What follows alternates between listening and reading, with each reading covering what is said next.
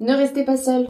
Voilà, c'est le cri du cœur. Aujourd'hui, je vous invite à ne pas rester seul quand vous êtes en réflexion sur ce que vous devez faire en matière de communication. Je suis pas en train de vous dire qu'il faut absolument travailler avec quelqu'un d'extérieur comme moi. Non.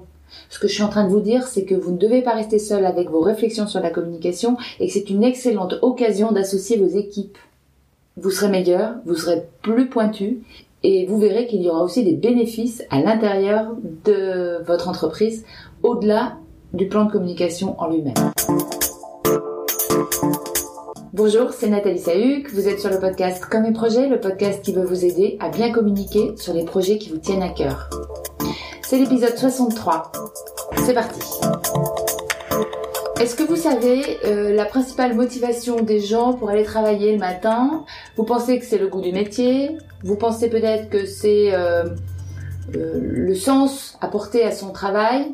La première motivation, c'est euh, le plaisir d'être avec euh, ses collègues et d'être avec des collègues avec lesquels ils ont plaisir à travailler. Voilà un argument de poids pour vous dire que peut-être il serait intéressant d'utiliser cette réflexion que vous avez sur la communication pour une mobilisation de vos équipes. Euh, faire des choses ensemble inhabituelles, c'est quand même un moyen de se créer des souvenirs, de mieux se connaître, de mieux comprendre aussi le métier des autres incidemment, et donc de consolider la cohésion dans vos équipes. C'est quelque chose qui me semble vraiment euh, euh, prodigieux de voir à quel point euh, la mise en situation de personnes en dehors d'un contexte plutôt habituel peut créer des choses différentes et peut générer des liens très forts entre les gens. Donc premier argument, motivez vos équipes pour qu'elles aient envie de faire encore plus ensemble et qu'elles se connaissent plus. Mais évidemment, c'est pas du tout le seul objectif.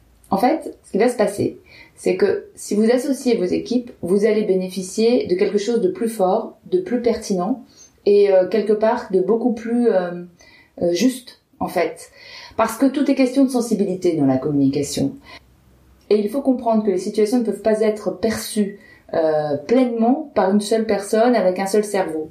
Il faut plusieurs formes de sensibilité pour bien comprendre les choses. Et donc ça tombe bien, vous avez énormément de personnel, ou peut-être un peu de personnel, que vous pouvez associer pour euh, bénéficier de différentes sensibilités et être plus juste dans ce que vous allez faire. Bien sûr, c'est pas non plus le seul argument, parce qu'en fait, ce qui va se passer, c'est que si vous associez différentes personnalités, euh, si vous associez différentes équipes, non seulement vous allez les mobiliser, non seulement vous allez avoir une vision un peu plus large de la réalité, de la perception des choses, mais euh, vous allez avoir beaucoup plus d'idées et des idées beaucoup plus fines.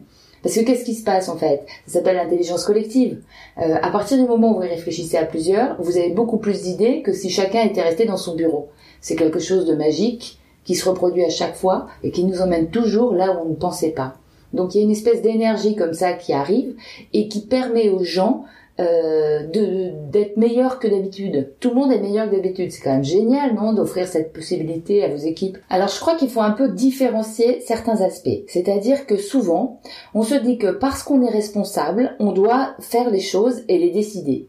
Alors moi je dis qu'il faut effectivement garder la responsabilité au niveau qu'il doit être, mais par contre, ça ne veut pas dire qu'il faut faire tout seul et ça ne veut pas dire que vous avez seul la vérité. Et c'est l'exact contraire en fait. Finalement, votre pouvoir euh, est dans euh, cette capacité que vous aurez à arbitrer en ayant écouté tout ce que les gens peuvent vous apporter. Et c'est cette confrontation des points de vue qui vous permettra d'être bien meilleur arbitre. Enfin, dernier point, parce que je pense qu'on tourne un peu autour du pot là, Dernier point, c'est que il faut peut-être arrêter avec l'idée préhistorique que le pouvoir, c'est de savoir. On a changé d'air. Et donc l'idée selon laquelle le pouvoir est lié à celui qui sait, c'est quelque chose qui n'existe plus, qui ne doit plus exister, qui ne correspond à plus rien dans notre époque. Aujourd'hui, c'est différent. On parle plus de pouvoir. Moi, je vais vous parler de puissance. Et la puissance de votre action sera liée à votre capacité à partager votre savoir. Donc c'est exactement l'inverse et c'est ça qui est chouette en fait.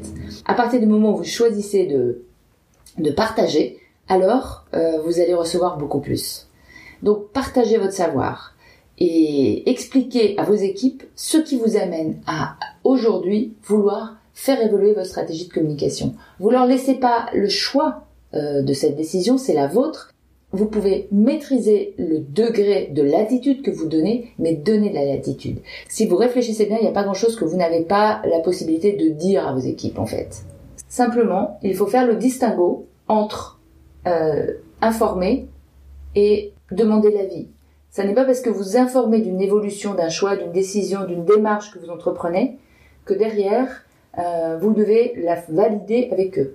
Ce que vous allez faire avec eux, c'est co-construire cette démarche, mais ça n'est pas le principe de la lancer ou de ne pas la lancer. À vous de voir si c'est opportun de le faire, et à partir de là, laissez-leur co-construire la solution, car encore une fois, c'est comme ça que vous serez meilleur.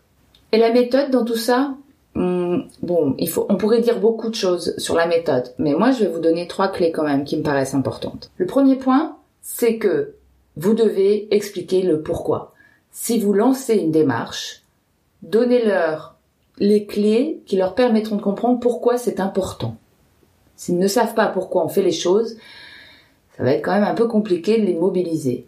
Alors c'est évident dans une équipe de trois personnes, ça l'est un peu moins dans une équipe un peu plus large où vous allez vouloir associer par exemple euh, tout un atelier dans une euh, matinée euh, de réflexion par exemple.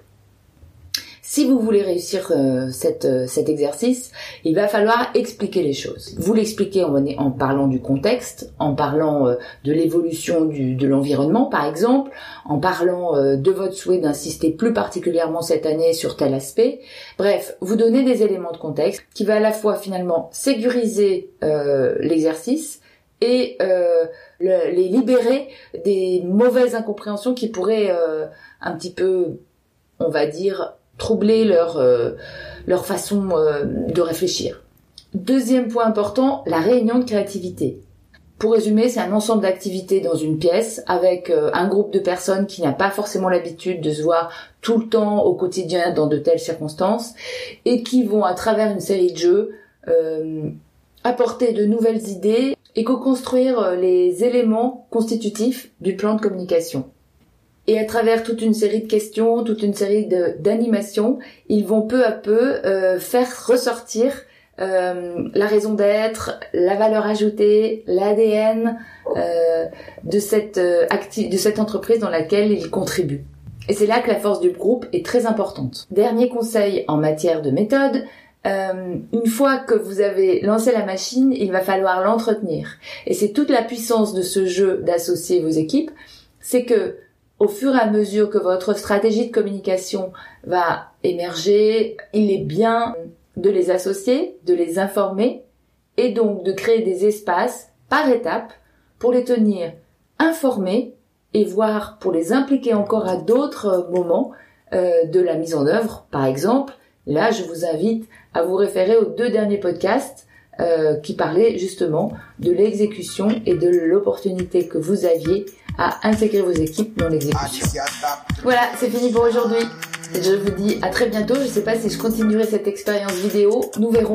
En attendant, je vous invite euh, euh, à vous abonner, à euh, mettre toutes les étoiles possibles sur Apple Podcast sur iTunes. C'est ce qui est le plus utile, je vous le rappelle, pour que je gagne en visibilité. Alors je compte sur vous et je vous dis à très bientôt.